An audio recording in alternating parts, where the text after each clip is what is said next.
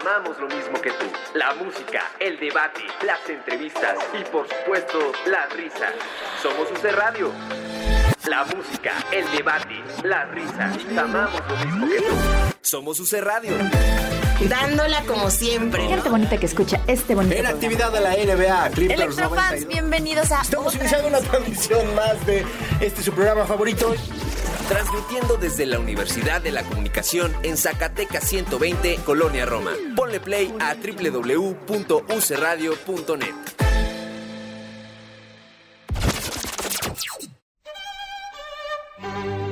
Llega un punto en toda relación en la que escuchas esas palabras. Y en UC Radio llegó el momento. Tenemos que hablar. Tenemos que tenemos que hablar. De teatro. Con Davo Herrera.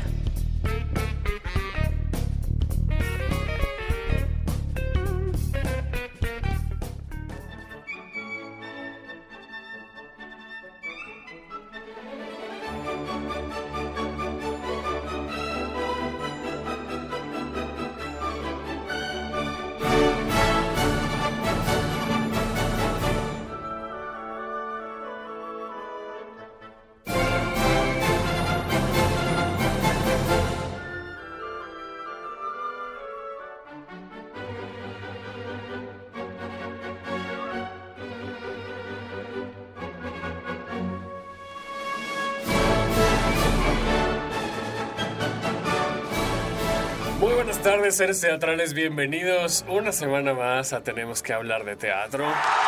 Quiero agradecer infinitamente a Gabo que está en los controles, en la transmisión en Facebook, en, en la operación, en la magia, en la solución de problemas. En todo estás, Gabo, en todo. Muchas gracias por existir. Eh, gracias a Zulem Leilani que están en la producción. Yo soy Davo Herrera. Eh, me pueden encontrar en redes sociales como arroba Herrera 9 y también nos pueden seguir en arroba Radio MX en Facebook, Twitter e Instagram.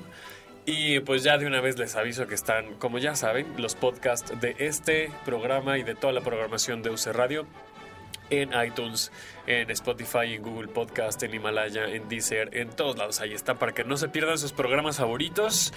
Y por supuesto les pido que se suscriban a los eh, canales de, de Tenemos que hablar de teatro en cualquiera de estas plataformas. Eh, ya estamos en Facebook Live. Eh, A la gente que nos ve. Que por cierto, estamos en el Facebook Live de UC Radio. Ahora mismo lo comparto en mi fanpage. Es que escucha muy súper mamila, ¿verdad? Mi fanpage. Muy. Pero pues es en así se principio, como por. ¿Cómo qué? ¿Por qué tienes fanpage? Pues O sea, porque- ¿tienes fans? es que así O se para llama. obligarte Así- a tener fans. y si hay seguidores, pues sí, lo siento. Y esa voz implacable, porque yo se los dije en Twitter, se los dije, regresa la implacable Isabel Castro este programa. Se me extrañaba, quiero que se lo digan a David. Yo creo que sí. ¿Quién es David? Davo Herrera. Sí, eso. Sí. A David Who. ¿Cómo estás, Abel? Muy bien, muy contenta gusto de haber regresado siento- a petición popular. Sí, sí, sí, sí. sí. En mi fanpage. Mira, así como en aplaudir de pie. abrir O sea, fanpage. a- aplaudir de pie tiene un Es perfil Ajá. y una fanpage, porque ya los caché. Tiene un perfil como si fuera una persona, ¿sí o no? Ajá. y una fanpage. No la gente que es pública. Pues yo Ajá. también, pues tengo mi perfil donde no subo nada. Pero fíjate cómo es más por la vía, vía humilde. La persona comparte más contenido de Isabel exclusivamente y la página comparte contenido, las críticas, las reseñas. Pues es lo mismo que yo hago, solo que no se No. llama Tenemos que hablar de teatro, se llama Davo Herrera, la fanpage. Por eso, ahí está el ego. Pues sí. Entonces yo no tengo fanpage Isabel Castro, qué oso. Ah, bueno. Porque tú- no tengo fans en Mira, le estamos quitando tiempo a nuestro invitado. Ya sé. que además nos viene a aclarar un montón de cosas porque déjenme les digo que soy un ignorantazazazazazazo de lo que viene siendo el ballet. Hashtag me too. Pero mal plan, o sea, no, mal plan, tampoco me voy a poner de poser de, o sea, sí voy, o sea, sí me gusta, pero Solo no Billy sé, Elliot no en sé. la película. Solamente. No tengo idea de muchas cosas y entonces me encanta que esté aquí con nosotros Cristian Barrera. Hola, ¿Cómo estás. Cristian? Bien, muy contento de venir a platicar de lo que hacemos en el Ballet de la Ciudad de México. Me súper encanta porque justo antes de empezar, yo seleccioné, yo según muy pro, una melodía para fondear esta entrevista y resulta que, o sea, sí es de la niña malcriada, pero no una, o sea, esta pieza que estamos escuchando de fondo es de una producción en particular.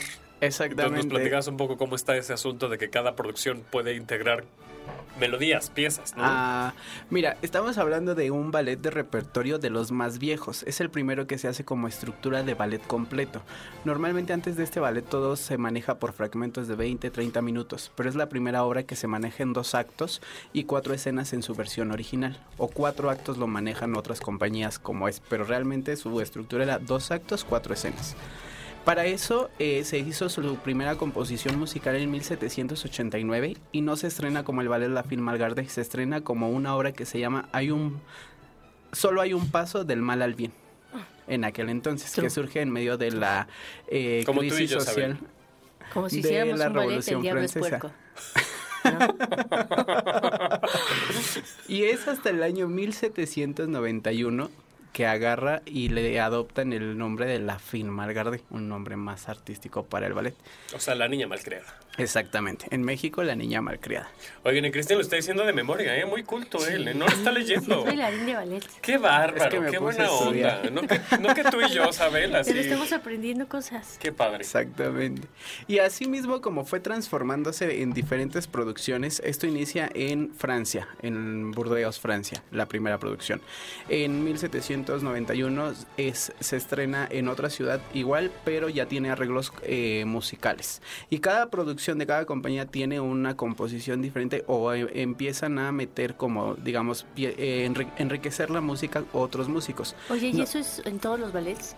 No en todos. Esta es una como obra como muy específica debido a la migración que sucede con ella.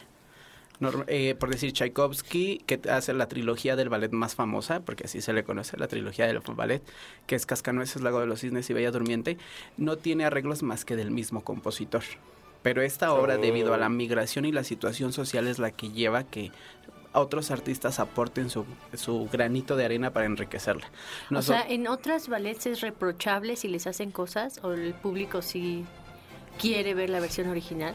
Pues mira, reprochable no tanto, pero normalmente se, se cuida mucho el repertorio para mantener las obras como tal. Pero con el tiempo sí se ha tenido que cambiar. A- a- según yo, eh, y a ver si alguien me aclara la duda, a partir de 1950 ya se cuenta con derechos de autor tanto de música para el ballet como para los ballets como tal. De 1950 para atrás han sufrido sus modificaciones y no hay como tanto problema porque no había como esa preocupación por hacer este el registro fidedigno de las obras. Oh, qué interesante. Sí, mira, nosotros en el Ballet de la Ciudad de México estamos manejando la música de Peter Ludwig Hertel. Es la misma que utilizamos, digamos, eh, utiliza la, vers- eh, la versión cubana, que es la que está más conocida, fue la que pr- por primera vez se trajo a México. Y ahorita nosotros que estamos retomando para una secuencia de cuentos, nosotros traemos una línea de producciones que se llama Bailame un cuento. Este lo iniciamos con el ballet La Cenicienta, que también existe en su versión original de tres actos, pero nosotros hacemos una acoplación para públicos infantiles y hasta el más viejito y otra para que sea la- el primer encuentro del ballet hacia el público. Entonces hacemos versiones resumidas con el mismo argumento, nada más quitamos como un poquito de lo que en otras obras se conoce como divertimento, nosotros solamente dejamos toda la parte de la historia y lo reducimos a una hora diez más o menos, hora y cuarto si ya nos pasamos. Qué bonito. Es que sí es una gran es como en la ópera un poco, ¿no? O sea, la gente que no está acostumbrada a ir a la ópera y entonces va y pues le toca una de tres horas, pues sí está medio pesado, ¿no? Sí, exactamente. Lo mismo pasa en el ballet. Entonces estas versiones, digamos, resumidas, sí hacen una puerta de entrada hacia... Pero artísticamente, ¿cómo es tomado esto? ¿no? Porque estoy pensando, por ejemplo, es que no sé, en teatro es muy diferente, ¿no? O sea, un Shakespeare que está este, reinterpretado y te avientas 50 minutos de una versión que pudo haber durado cuatro horas, no pasa nada, o sea... No, pero es lo mismo. Yo creo que sí es mucho más fácil si lo pensamos para un primer acercamiento cuando algo es breve. Sí, Porque apenas te vas tomando las herramientas, adquiriendo el lenguaje, el hábito. Y entonces, y ya después te avientas tres horas. y esta versión de La Niña Malquerida es de este, de este corte, está Exactamente. Está resumida. Resumida. Lo que hacemos en el Ballet de la Ciudad de México es que eh, nos apoyamos de un narrador. Normalmente la danza se puede explicar sola, Ajá. pero necesitas tener cierto conocimiento de la danza para entender todos los ademanes dancísticos. Ahorita lo que, eh, digamos, la compañía que está desde 1991 se caracteriza por eh, integrar un narrador dentro de sus obras para que, el, aunque sea uno que no conozca en el público, no se pierda eh, el disfrutar de la obra y tener el primer acercamiento más amable. Nuestro ¿Ya compromiso viste, es con Isabel? Una compañía que se superbonito. interesa por su público. Voy a ir. ¿Cuándo se ha visto Me eso? encanta, qué bonito.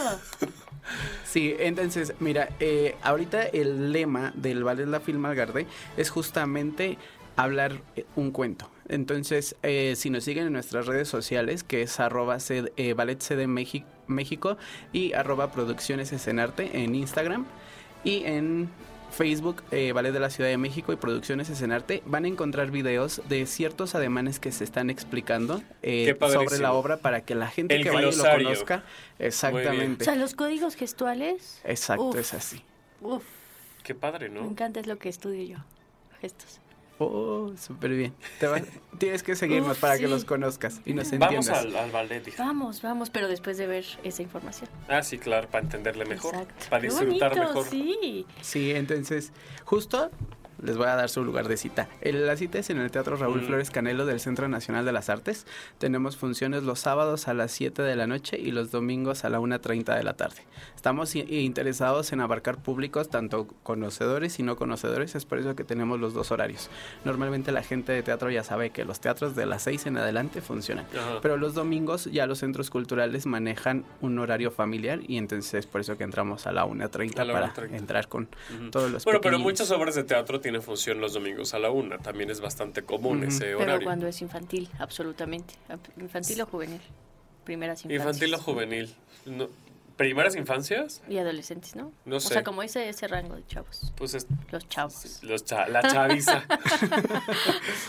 es que estoy pensando, no sé, este... Hoy no me puedo levantar. Está el domingo a la una. Pero es que eso no sé para qué público sea, la verdad. No sé. Tendríamos que aventarnos una revisión a la cartelera. Eh, ah, pensé que hoy no me puedo levantar. No, no quiero aventarme una revisión. Hoy no me puedo levantar. Nadie entiende eso. Uno va a disfrutar. Hoy no me puedo levantar. No entenderlo. Básicamente.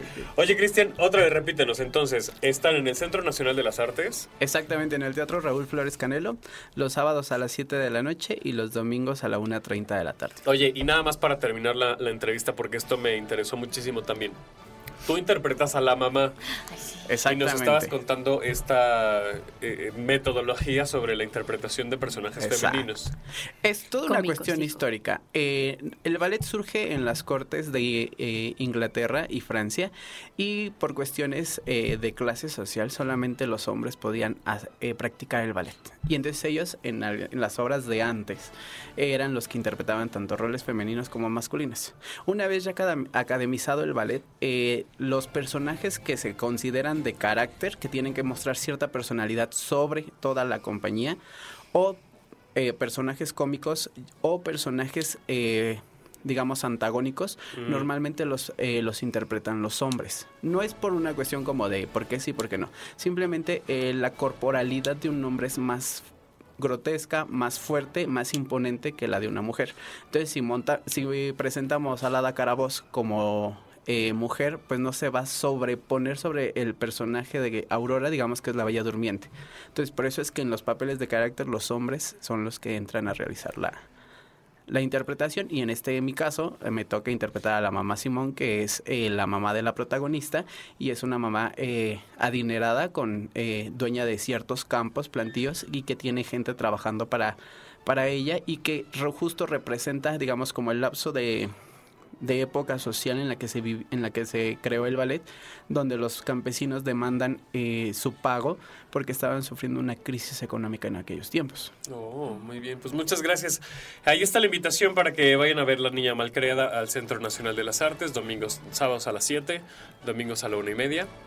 Eh, y pues nada, muchísimas gracias, No, gracias a ustedes por invitarme y no olviden seguir nuestras redes sociales del Ballet de la Ciudad de México y Producciones Escenarte. Perfecto, muchísimas Muchas gracias. gracias. Gracias, gracias. Vamos a un corte y volvemos para seguir hablando de teatro y de ballet y de a ver qué se nos ocurre.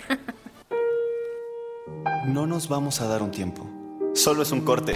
Regresamos. ¿Aún no nos encuentras en tus redes favoritas? Búscanos en Face, Insta y Twitter como UC Radio MX. UC Radio MX. Y no le pierdas la pista a tus programas favoritos. UC Radio, somos como tú. En la Universidad de la Comunicación estamos orgullosos de nuestra radio, donde expresamos y plasmamos nuestras ideas. Únete en www.ucradio.net. Nosotros creemos en tus ideas.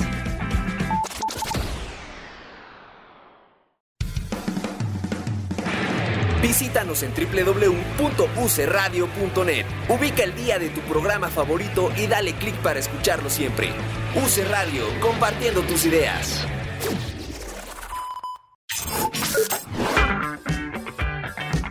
UC Radio. UC Radio. Tenemos para ti los mejores programas de la web, desde música, entrevistas, información y mucho troleo. Sintonízanos 24/7 en www.ucradio.net, porque en la Universidad de la Comunicación creemos en tus ideas.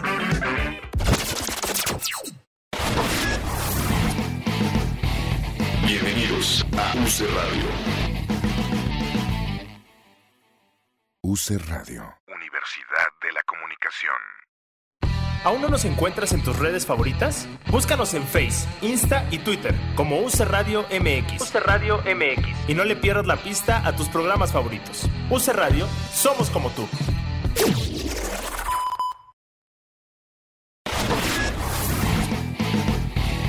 Bienvenidos a UC Radio.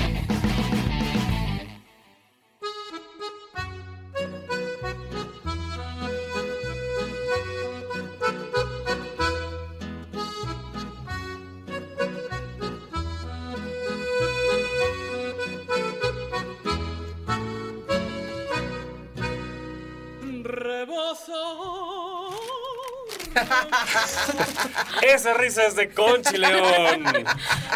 Ay, su aplauso, Gabo. Ay, eso, muy bien. ¿Cómo estás, Conchi? Muy bien, muy bien. Oye, Bienvenida. Conchi, ¿tú tienes fanpage? Sí tengo. Pero ¿Ves? pues es Conchi León. Todo tengo, no lo Pues uso, no obviamente entro. sí, o sea, sí es que estoy diciendo quién O tiene sea, derecho a tener fanpage. mira. Davo Herrera tiene fanpage. ¿Qué te pasa? Ubícate. por? Tómate tu Ubicatex. Las dejo en su programa. Yes, por Adelante, fin. Isabel. Qué bonita cabina. Bienvenida, Conchi León. Gracias. Isabel Castro, hija de Verónica Castro, prima hermana de Cristian Castro. Y Castra de Yolanda Andrade. En algo. Bueno, Vemos, ¿no? Vemos, vemos. Bueno, oigan, qué, qué gusto que, que vengan el día de hoy. Eh, platícanos de tu libro primero, Conchi. ah, mi libro es una compilación de, de la metodología que yo he desarrollado en este tiempo para realizar entrevistas. Ajá. porque la mayoría de las obras que yo escribo parten a partir de testimonios de ciertas comunidades o de personas. Y de pronto me buscaba gente pidiéndome tips para cómo entro a la cárcel y me gano la confianza de las internas para escribir una obra de ellas en, en media hora. Y yo, en- eso es un proceso. No hay tips para escribir teatro, yo creo, ¿no? Para escribir en general no hay tips, bueno, los de las revistas este, de belleza, pero no, creo que no funcionan en el arte, en la belleza sí. Y entonces me, me daba urticaria cuando me decían, dame un tip, o, o cómo le hiciste tú para ganarte la confianza, o de pronto me mandaban sus cuestionarios y me parecían incluso violentos, Mm. eh, este por decirte alguna pregunta, ¿cómo te volviste homosexual? ¿Te violaron? O sea, me parecía Ah. tremendo que alguien pudiera preguntar algo Bueno, así, tremendo ¿no? e ignorante, además, o sea. Pues sí, pues sí. Entonces, eh, yo tuve una maestra que siempre me, me- cuando yo le contaba los ejercicios o lo que pasaba, me decía, tienes que sistematizar eso porque estás encontrando ciertas formas y creo que tampoco hay mucho camino con eso. Y entonces eh, la nostalgia de los sentidos es, además de que tiene testimonios de mucha gente de teatro, eh, tiene testimonios inéditos de mujeres que están actualmente en la cárcel eh, y tiene una serie de ejercicios para realizar esas entrevistas, para escribir teatro testimonial y teatro biográfico. Y entonces, lo, ¿y ya está disponible que cómo lo consigue uno? ¿Va a tu casa y te lo, te Ándale. lo pide o qué? ¿Cómo? Es muy chistoso porque ya yo quería hacer ese libro, es una edición de autor, Mm. o sea, no realmente no busqué ninguna editorial Mm. para, para hacerlo, Eh, quería hacerlo mm, por mí misma y bueno, ya me los entregaron. Y la gente me lo empezó a pedir. Me- en, un país en el que la gente no lee, que, que me hayan ido a buscar 30 libros a mi casa, como dices tú, pues me emociona un montón. ¿no? Oye, a mí me preocuparía que 30 personas supieran dónde vivo para empezar. No, Yo como no tengo deudas, este, no, no me preocupo. Como no tengo deudas y, y- y estoy desocupada en las noches, pues me viene bien. que sea Aunque sea una- un cafecito y una platicadita con los, con los compradores, pero quien no sabe dónde vives, ¿dónde te puede contactar para encontrar este libro? En mi página web, www.conchileon.com o por Facebook. ¿Sabel, puedo así. tener página web o tampoco? Sí, pues. ¿Sí? ¿Para Da- qué? ¿Quién DavoHerrera.com. sabe? Sí, Gracias. contrataciones. No sé para qué, pero Ajá, sí. exacto. para que vayan, les hable en sus fiestas, ¿no? Le- Les hablo de teatro en sus fiestas. Eh, conchileon.com en tu En mi En tu Facebook. Facebook, ok, muy, muy Porque bien. además es muy bonito. O sea, cuando leas ese libro te vas a dar cuenta que todo forma parte de la misma experiencia. O sea, incluso ir a buscar el libro a casa de Conchi tiene que ver con el espíritu de lo que se escribe, que es una generosidad sin precedentes. Mucha gente que sabe o que ha descubierto cosas, especialmente en el teatro, y descubren cosas, se las guardan para sí. Mm. Como Sí, con pero un recelo de si eso, yo ¿no? regalo mi secreto, Claro, claro. me va a quitar lugar o va a ser mejor que yo. Ajá. Y yo que lo leí, tuve el honorísimo de prologarlo. em, ella no tiene ningún, o sea, me parece que no tienes ninguna preocupación de ese tipo, como voy a guardarme cierta información para mí, para que me sigan contratando a mí exclusivamente y siempre parezca que yo sé algo más que ellos. Te dice absolutamente todo porque no es una fórmula. Claro. Es más bien Y además, consejos. la manera en la que se aplica es la diferencia. Además, ¿no? O sea, eh, por, la, la receta ahí está y a cada quien le sabe diferente el pastel. No, y tiene que ver más con una ética que tampoco se procura en el teatro. Sobre todo, como dice Conchi, o sea, llegan con una persona que no conocen a sacarle información Claro.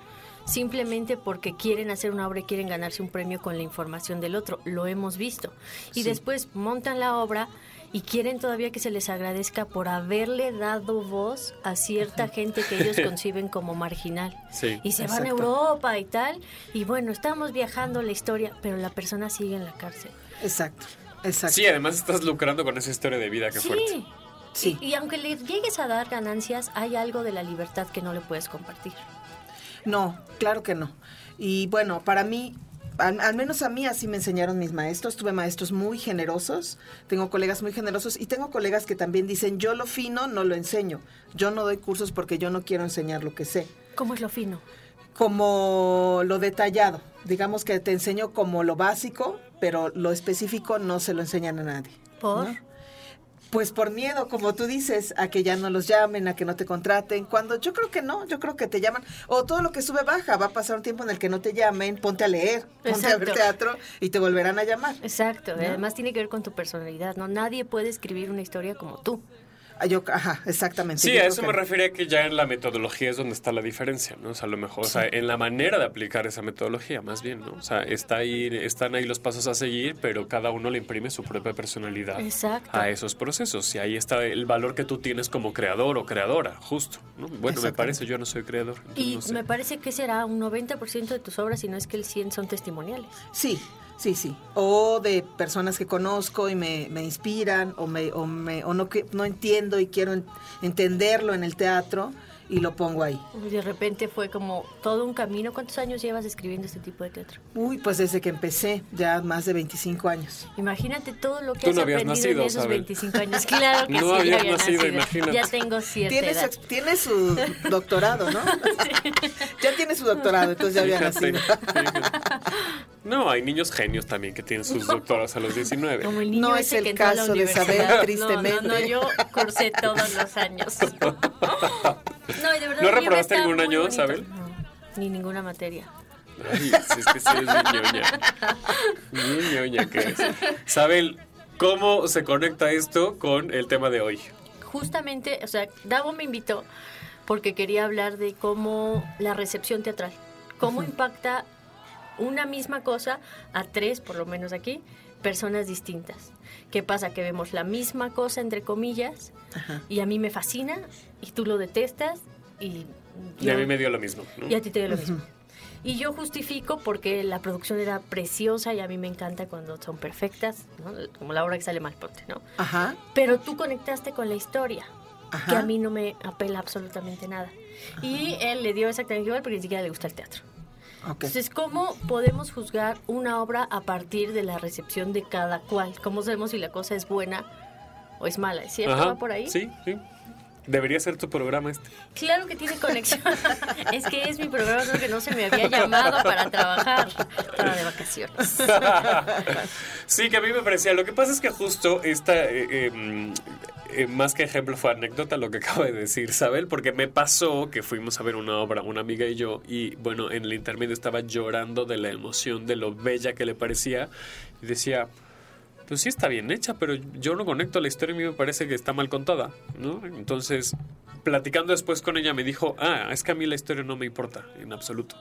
Yo veía la producción, yo veía qué bien hecha estaba, qué bien estaba ejecutada, eh, las actuaciones me parecieron formidables, ¿no? Las canciones estaban súper bien este, hechas, súper bien cantadas. Y decía, bueno, a mí esa, esa parte no me interesa si la historia no me llega primero, ¿no? Y para mí puede estar, eh, entre comillas, muy mal montada, eh, técnicamente, pero si la historia a mí me conecta, o sea, si yo encuentro algo en la historia, entonces sí me dejo llevar. Entonces me pareció muy interesante el fenómeno porque, bueno, aparte es un fenómeno comunicativo sobre la percepción ¿no? y sobre eh, los códigos que ya tenemos, digamos, preestablecidos cada uno de nosotros. Pero me parecía muy interesante el fenómeno de cómo cómo eh, reaccionamos a estos estímulos y que además tienen mucho que ver con algo con lo que yo estoy muy peleado y, y Isabel me entiende que es que me pregunten si me gustó o no me gustó terminando o en cualquier momento, ¿no? Terminando la función o tiempo después, ¿no? Pues Si- también ha tenido una evolución, Dao, porque el programa empezaba hace años cuando yo no venía. empezaba con, fui a ver esta obra y al rato les digo qué me pareció. Y todo, ok, ya tiene fanpage, ya puedo ir. En ese entonces era, ya a mí qué me importa si le gustó Yo o sigo, no? yo sigo contando mis experiencias, Sí. eso sí. Eh, y entonces ahora más bien como que trato de, de- de- de retomar algo que a mí me haya parecido de valor y me mm, a veces hasta me engancho solo en eso para hablar de la obra porque luego hay cosas que nomás no hay ni de dónde agarrarse.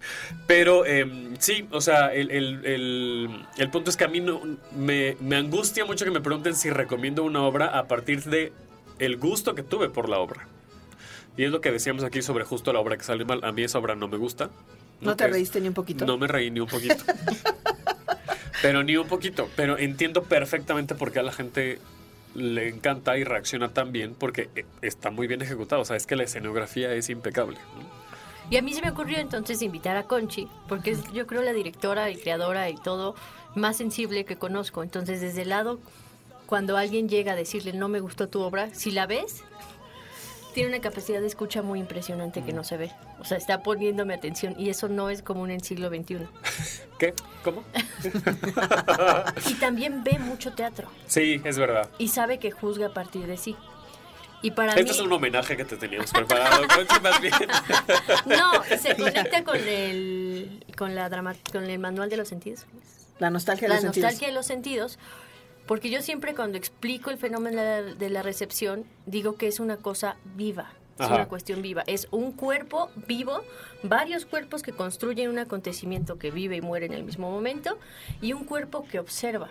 Entonces la relación es finalmente una relación personal con la cosa, como si estamos dos personas. Claro. Va a haber una cuestión intangible, que es la empatía, digamos, Ajá. me cae bien o no me cae bien, sin, sin saber nada realmente de la persona.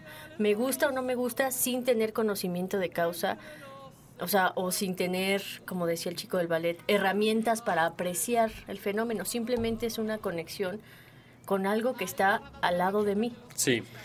Vamos a un corte y regresando seguimos explorando sobre esto porque también quisiera plantear este tema de la calificación que le damos entonces a la obra de teatro a partir de esta empatía. Vamos, eh, un corte, volvemos y para seguir hablando de teatro, obvio. No eres tú, soy yo. Bueno, sí eres tú. Pero no te vayas, regresamos. UC Radio. UC Radio. Tenemos para ti los mejores programas de la web, desde música, entrevistas, información y mucho troleo. Sintonízanos 24/7 en www.ucradio.net, porque en la Universidad de la Comunicación creemos en tus ideas.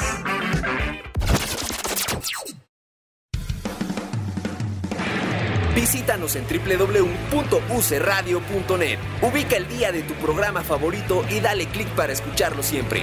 UC Radio, compartiendo tus ideas. En la Universidad de la Comunicación estamos orgullosos de nuestra radio, donde expresamos y plasmamos nuestras ideas. Únete en www.ucradio.net. Nosotros creemos en tus ideas. ¿Aún no nos encuentras en tus redes favoritas? Búscanos en Face, Insta y Twitter como UC Radio MX. UC Radio MX. Y no le pierdas la pista a tus programas favoritos. UC Radio, somos como tú.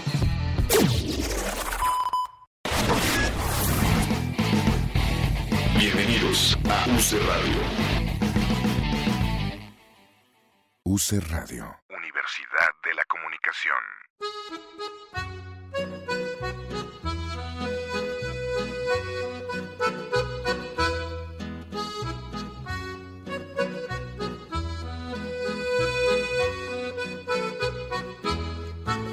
Ya estamos de regreso. Del Mayab, Ya tenemos que hablar de teatro. ¿Qué, qué, qué dices, Abel? que, que estamos escuchando de fondo. Pues es la misma que el bloque ¿Pero pasado. ¿Cómo se llama? Por si la gente le Aires del gusta y la Mayab. quiere Aires escuchar. del Mayab, de exactamente. Ay, por no me acordaba. Se te atoró la Ay, galleta. sí. Aires del Mayab del disco, de mi disco favorito de Regina Orozco, Rosa Mexicano. Me fascina ese disco, lo disfruto un montón. Pero no estamos hablando de. Deberíamos hablar de Regina Orozco. Deberíamos invitar a Regina. Deberíamos invitar a Muy Regina. divertida. Por supuesto. Indiscreta y todo lo demás.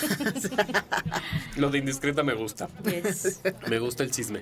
Oigan, les planteaba antes de irnos a corte, Sabel, decías esta parte de la empatía, ¿no? Entonces que conectamos, eh, es una relación personal cuando vamos al teatro porque hay un elemento vivo que está en el escen- escenario y nosotros como elementos vivos pues tenemos una relación uno a uno. Y que Sí. además es diferente la que tengo yo con la que tiene mi compañero que está junto a mí. Y luego en este narcisismo que vivimos y en esta egolatría que se ha exacerbado. ¿Qué? Ay, ¿quién soy Paco? que lo ¿Qué? que yo que lo que yo veo es la verdad. Claro. Y que yo tengo la capacidad de juzgar cómo está esa cosa. Y me olvido de lo más importante siempre, de quien más puedo saber es de mí mismo. Mm. Entonces realmente Es que ahí no- está mi angustia de que me pregunten si le recomiendo o no le recomiendo. Tendrías que construir una personalidad como Conchi. Conchi recomienda muchas obras en su Facebook, en su muro. Mm. Y uno que conoce a Conchi también, entre comillas, o ha tenido la- el privilegio de convivir con ella mucho, ya sabe desde dónde puede venir Sí. esa recomendación. Sí, y justo a eso me refiero, pues, ¿no? O sea, que yo siento que la gente esperamos de otras personas un sello de garantía. Pero es que vuelvo a lo mismo. Si yo, si a mí me preguntas si ir a la obra que sale mal, te voy a decir que no. Y además seguimos O sea, creyendo ¿no? que los espectadores tienen un objetivo, y los espectadores mismos lo creen, de objetividad, de decirte si una cosa está bien o está mal hecha. Ah, que eso, que eso era lo que yo estaba planteando antes de irnos a corte. Que, que entonces calificamos a partir de lo que estamos viviendo. Pero calificas a partir de ti. Eso Ajá. es lo que se ha perdido de vista. Sí, sí, claro. Y como es mucho más fácil mirar hacia afuera que mirar hacia adentro, entonces ese ejercicio de la introspección y de la autocrítica es lo que más hace falta. O sea, cuando yo de las clases de recepción digo, ¿hacen listas sobre cómo vienen a ver una obra de teatro? Claro. Porque todas esas cosas van a afectar. Claro. Si llovió, si en la mañana me peleé con mi novio, si estoy premenstrual, ¿qué historia de vida tengo? ¿Me si llevo bien un con mi- pendiente en el trabajo. me llevo sí. bien con mi familia, cómo es mi relación con el trabajo, cómo es- con todo, eso va a afectar la forma en que yo miro las cosas. Entonces, si una obra, en mi caso, habla del amor de la mamá, yo digo, "Ugh, Y yo y otros amo que quieran mucho a esas sus mamás. historias. Sí. Exactamente. Sí, sí, sí. Y no puedo O sea, decir te- que yo tengo más razón que tú, aún Claro. teniendo, digamos, los estudios teóricos que yo pueda llegar Sí, a eres más que yo. No. Eso es lo que quieres decir, ¿verdad? No, porque no estoy juzgando desde el concepto No, de maternidad está desarrollado de tal manera. No. O sea, como espectador solo juzgo a partir de los estímulos. Sí, o sea, era lo que a mí me pasaba, justo te... Creo que te mandó una nota de voz cuando salí de ver Feliz Año Nuevo Mamá, ¿no? Eh, en, el, en la que yo había escuchado a mucha gente que no le había gustado esa obra justo por cómo estaba montada, ¿no? O sea, la producción no les gustaba, eh, incluso llegué a escuchar gente que me decía es que las actuaciones están súper exageradas, ¿no? La dirección, eh, lo que sea. Y yo la pasé tan bien porque era una historia de una mamá con su hija que están separadas durante muchos años y tal, tal, tal. Y entonces yo me enternecí muchísimo y sí conecté mucho con esa historia. Pero en tu nota de voz eras muy honesto con eso. Es que a mí de lo que hable de mamá me va a gustar sí, Sí. o sí. Y ahí hay un primer paso de la autocrítica. Hay temas que nos van a gustar de entrada y que no nos van a gustar de entrada. Y luego Claro. hay otra cuestión la recepción, que también es un lugar común del que tenemos que salir. Me gusta en tanto conecta conmigo. Si yo me reconozco en la obra, entonces está bien. Pero hay muchas obras que justamente producen el efecto contrario, Claro. que es como un repele o un rechazo a la idea. Y en ese rechazo también estoy yo. ¿Por qué me gusta lo que me gusta y por qué no me gusta lo que no me y por qué no me interesa? Y así. O sea, seguir, volver, volver a nosotros para explicar el mundo, es lo que yo diría. Yo creo que hay obras que nos hablan y obras que no Sí. nos hablan por mucho. Pero no significa que no te hable está mal. Claro, no, o que, o que no te gusta. De pronto recuerdo que, que el comentario en los últimos años para ser políticamente correcto, aunque no te guste una obra, era decir, es de buena factura. ¿No? Entonces ya con eso te librabas de decir no me gustó o, o no está buena. Es de buena factura y esto decía que la producción estaba bien, los actores estaban bien, la historia estaba bien, pero había algo que no te había gustado y por lo que no la recomendabas. ¿no? Y en ese algo quizás estabas tú. Claro. Es de buena factura, pero a mí nunca me ha gustado cómo actúa esta persona. Y no tiene que ver con su O actuación. hasta tuvo una mala experiencia con esa persona. Sí, hasta una cuestión personal Ajá. que ya en este medio a todos nos pasa. Ya nos pasa que nuestra miseria personal no nos permite. Ay, a mí sí me permite de pronto ver, me da coraje, digo, ay, eso, qué mala persona es esta, pero qué buena actriz, ¿no? Me da Ni modo. coraje, sí, sí da coraje. Pero sí, yo creo que de pronto el teatro pasa por juicios de valor y es un juicio bien chiquito, me gusta o no me gusta. Y creo que el teatro tiene otros lugares desde donde, desde donde puede ser mirado. Lo mismo que decimos la obra que sale mal, que, que me decías que este pastelazo que no te, que no te gusta tanto, Ajá. pero tiene niveles de precisión Es que es impecable, es este, impresionante. Que, que- sí. que ya quisiéramos muchos, ¿no? Entonces, sí, yo creo que el teatro tenemos que verlo, digo, preferentemente, porque no tenemos que verlo, uno paga su boleto y ve el teatro como quiera. Pero sí sería bueno que pudiéramos ampliar nuestra, nuestra mirada y nuestro abanico, sobre todo nosotros que hacemos teatro, porque el público de pie puede hacer o decir lo que sea. Pero nosotros que hacemos teatro tenemos que ser pensadores del teatro también y decir, bueno, esta obra, el texto no me habla, eh, pero las actuaciones sí, porque eso nos permite eso, ampliar nuestra visión. Yo me acuerdo la temporada que estuve en Buenos Aires, la gente salía de la función de las 7, se iba a cenar y a hablar de la obra. Entraban a la función de las 9, se iban a tomar una copa de vino y a hablar de la obra. Y, sale, eh, sí, y aquí salimos de la... Ay, no hablemos de la obra, ¿no? Porque ya. ya la no acabamos de ver. entiendo Sí. por qué no podemos hacer ese ejercicio de, de desmenuzar. Digo, no, obviamente si salimos a tomar una copa de vino no vamos a estar hablando de la obra todo el tiempo, pero sí un rato podemos hacer el ejercicio de pensar el teatro. Yo voy mucho al teatro, me invitan mucho y a veces sí, yo quisiera que me gustaran todas las obras y poder recomendar todas las obras. De inicio yo quiero que la gente vaya al teatro. Entonces siempre que voy al teatro hago, hago mi firma de que voy, hoy voy a ver tal obra. Para que la, por si de algo sirve mi opinión y la gente va. Y hay obras que, que no me hablan tanto, pero a veces voy con acompañantes que como tú dices, lloran, están súper conmovidos, quieren darle un abrazo a la actriz al final porque se acordaron de su mamá, qué sé yo. Hay otros que lo hacen. ¿eh? Yo tengo un amigo que se que se fue al escenario en Wencesilala a abrazar a Tete Espinosa. Preocupante. Mira, por ejemplo, Wencesilala es una obra que ha estado en muchísimos lugares y que a todo el mundo enloquece. Yo la he visto tres veces y a mí no termina de hablarme Wencesilala. Y Adrián, yo lo respeto y lo quiero mucho. Y bueno, y a Tete la considero una actriz maravillosa. Acabo de verla en, en Moscú. Eh, Ay, tengo que ir a ver Moscú. ¿Ya la viste? Vamos, Abel. El jueves. Vamos el jueves. Ah, Ya- yo creo que sí, vamos el jueves. ya está por terminar, Sí, entonces exacto, vayan. sí. Pero no, no pasa nada, o sea, yo lo he platicado con Adrián de que hay obras de él que me parecen bastante violentas y otras que me parecen interesantes, que tienen su sello personal. Y me pasa mucho con más pequeños que el Guggenheim, que es una obra también, uff, ¿no? Que no sé, Pero ese es de Ricaño. ese es de Ricaño, pero sale Adrián, que creo que va a celebrar 10 años, no sé. Yo, la gente se caía de risa y a mí me parecían puros chistes de hombres. Y lo digo, y lo digo porque Ricaño lo sabe, porque lo he hablado mucho con ellos. Inclusive jugamos con una antipublicidad. Pero yo trato de cuidar siempre eso, de no, de no agredir a mis compañeros, y no por quedar en buena onda con ellos, sino porque de qué sirve. Claro, no, sumas realmente, ¿no? Exacto. Y entonces él sabe que, entonces decía, no vayan a ver esa obra, puras vulgaridades. Y él decía, si va, si llegan al teatro y dicen que Conchi León no les recomendó la obra, les damos 15% de descuento, qué sé yo. Qué bonito. Y eso estaba Qué divertido. padre juego ese. Sí, siempre se puede. Claro. No vayan a escuchar pequeñas dosis. Una porquería de podcast. ¿Quién lo hace? ¿Quién lo hace? Una mujer que se cree mucho, que Y no Paco tiene Reyes. fanpage. Abel Castro y Paco Reyes. Ah, ok. Eh, ya me perdí por mi chistecito malo Por de. estar en el de- celular, sí, es que bueno. sabes que Yo sí te hice pregunté. caso, Conchi. no, es que quiero leer. eh, ¿Tenemos preguntas de la pública? No, más bien, no son más que preguntas, son comentarios. yo, yo les preguntaba ayer en Instagram qué, qué los hacía conectar con, con el teatro. Entonces recibí algunos, algunos comentarios. Por ejemplo, acá eh, Has Been Said nos puso eh, que sus elementos como el texto, las actuaciones, discurso escénico logren despertar mi empatía con la historia de sus personajes y a su vez haga un eco en mi experiencia de vida, haciendo que me sienta identificado. Eh, también, ay, Macbeth, Macbeth Hamlet, queridísimo Ricardo, nos puso la historia.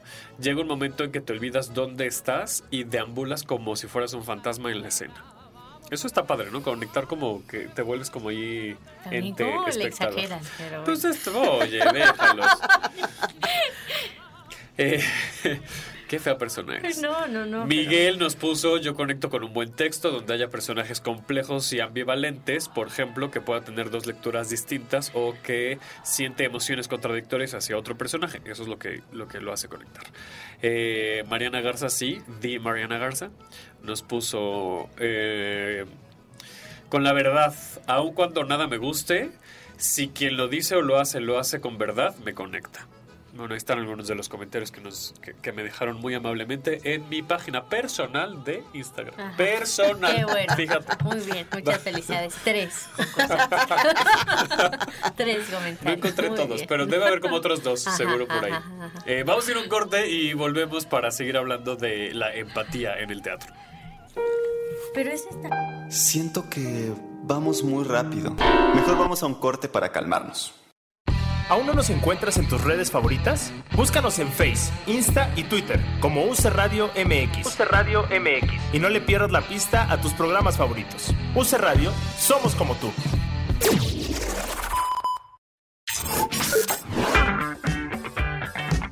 UC Radio. Radio. Tenemos para ti los mejores programas de la web, desde música, entrevistas, información y mucho troleo. Sintonízanos 24/7 en www.ucradio.net, porque en la Universidad de la Comunicación creemos en tus ideas.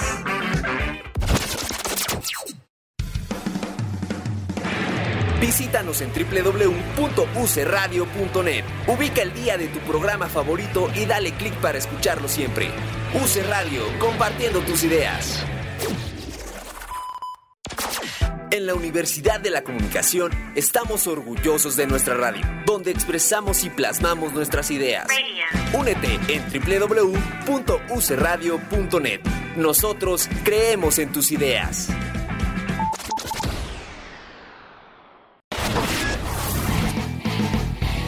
Bienvenidos a UC Radio. ¿Aún no nos encuentras en tus redes favoritas? Búscanos en Face, Insta y Twitter como UC Radio MX. UC Radio MX. Y no le pierdas la pista a tus programas favoritos. UC Radio, somos como tú. En la Universidad de la Comunicación estamos orgullosos de nuestra radio, donde expresamos y plasmamos nuestras ideas. Únete en www.ucradio.net. Nosotros creemos en tus ideas.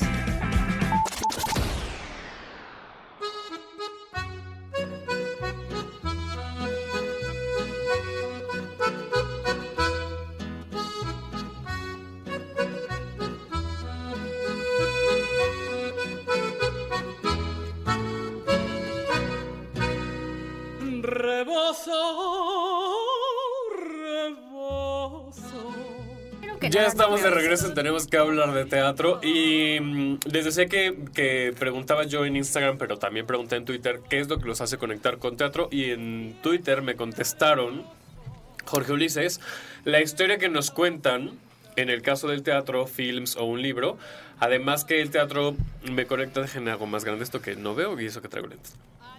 Además en el teatro me conecta si las interpretaciones son creíbles. Si en una pintura o escultura Sí, si, en una, si es una pintura o escultura, debe llamar mi atención a primera vista, tal vez por su estructura o composición. Eh, Samantha, eh, de Pop Comunicación, queridísima Samantha, nos puso...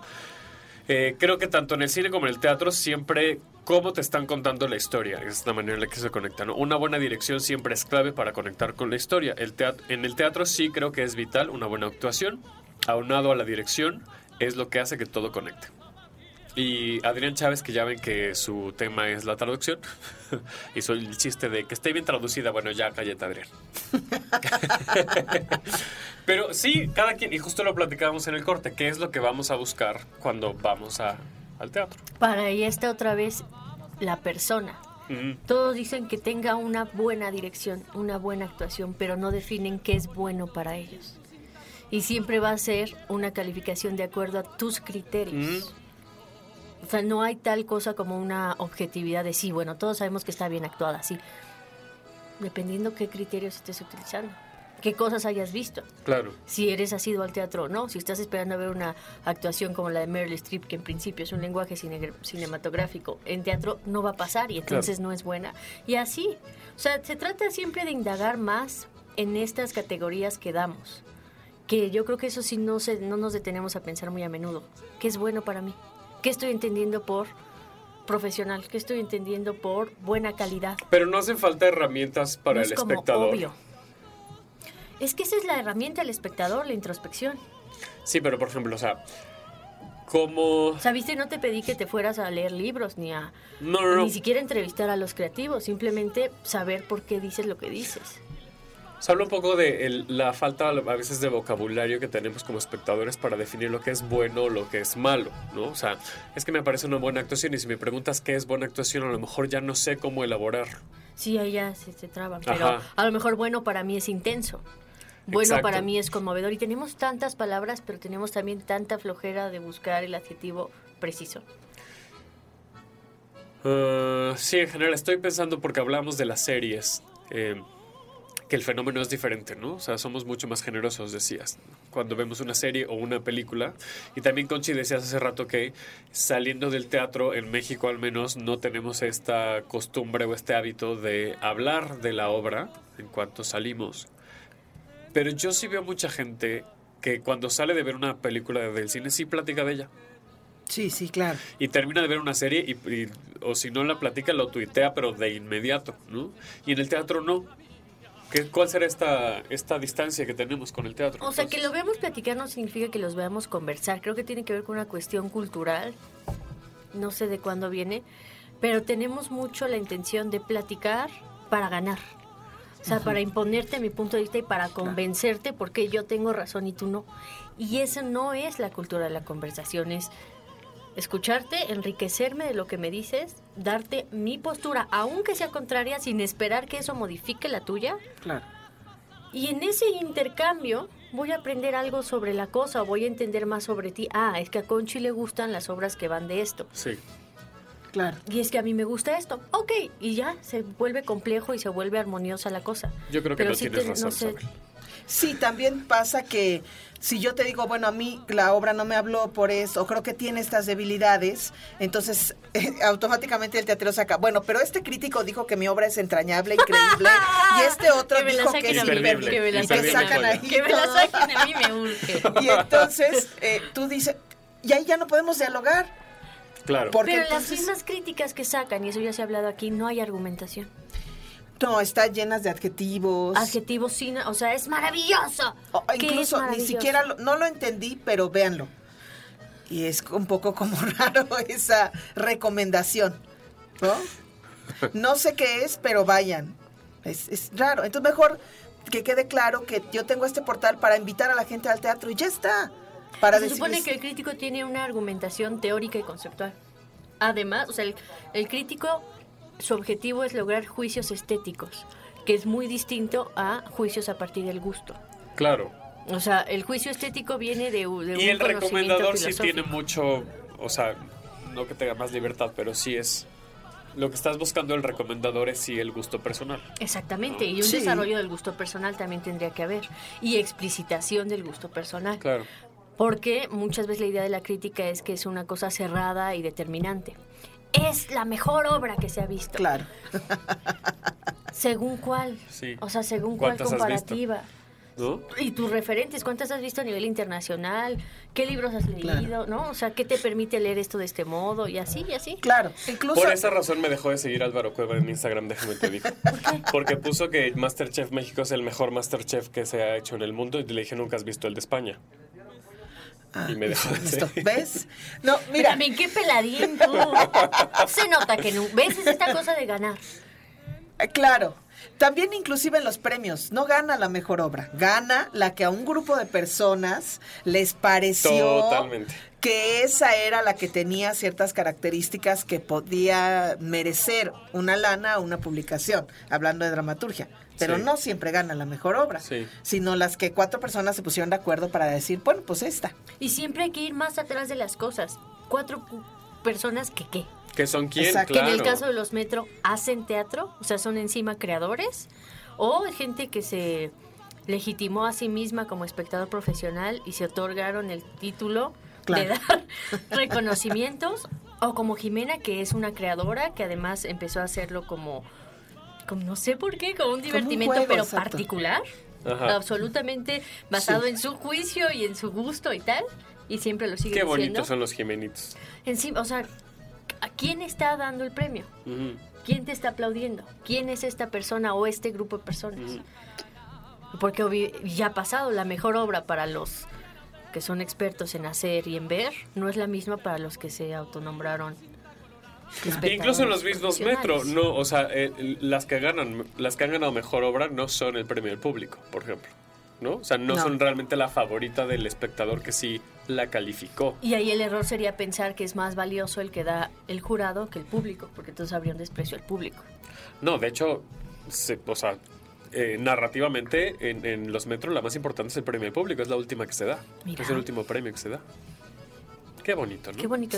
¿Cuánto tiempo me queda, Gabito? ¿Ya nada? Tres minutos. Ah, dos, entonces ya nos vamos despidiendo. Oigan, muchas gracias. con qué vas a estar. Ah, voy a estar el que qué bueno que me dices. El, el 5 de marzo voy a estar en el foro BLC eh, con Cachorro de León, casi todo sobre mi padre, que es un espectáculo biográfico. Es única función, única, única, única. Y pronto se va a reestrenar entre Pancho Villa y una mujer desnuda de Sabina Berman, dirigida por Ana Francis Moore, en el Teatro Rafael Solana. Una obra para hablar del machismo muy bien, muy bien escrita y muy bien actualizada. Entonces los esperamos. Conchi, muchas gracias. ¿Nos puedes decir dónde vives otra vez? Digo, ¿dónde puede la gente contactarte? Pues bueno, eh, en Facebook o en mi página web www.conchilon.com y, y si dicen que me oyeron en el programa, les invito a un tecito ¡Eh! en la venta del libro, en la compra del libro, les invito a un tecito y a unos panuchos. Ay, es que ya con eso vale todo. Deme dos libros. muchas gracias, Conchi. Gracias por la invitación. Eh, bueno, Sabel, ¿ya la conocen? Ajá. ¿Dónde Sigo te siendo yo. Me siendo prima de de, pie. de Cristian Castro. Sigo siendo yo, ¿sí? Y en pequeñas dosis te Ajá, puede sí, escuchar. en todas partes. Eh, oye, ta- aprovecha el espacio en que me escuchen tres personas, pero, pues, Pero pues ya me siguen esas tres personas. quién sabe, a lo mejor hoy sea, llega uno nuevo que no te conoce. Googleenme. Bueno, muchas gracias, yo soy Davo Herrera. A mí me encuentran como arroba Davo Herrera 9 en Twitter e Instagram. Les recuerdo que pueden seguirnos en Twitter, Instagram y Facebook como UC Radio MX y que están los podcasts de Tenemos que hablar de teatro y de toda la programación de UC Radio en tu iTunes, en tu Spotify, en tu Deezer, en tu Google Podcast, en tu Himalaya, en tu... Wow. Ay, en tus todos lados, la verdad. Eh, gracias por escucharnos. Nos escuchamos la próxima semana. Adiós. eyes.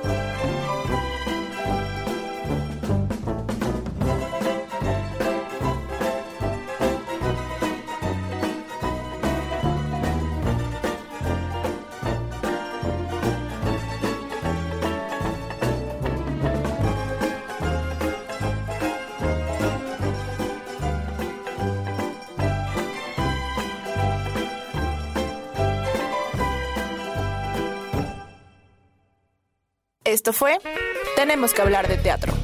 Si lo quieres, déjalo ir. Si es Davo Herrera, volverá cuando menos te lo esperes. ¿Aún no nos encuentras en tus redes favoritas? Búscanos en Face, Insta y Twitter como UC Radio MX. UC Radio MX. Y no le pierdas la pista a tus programas favoritos. UC Radio, somos como tú.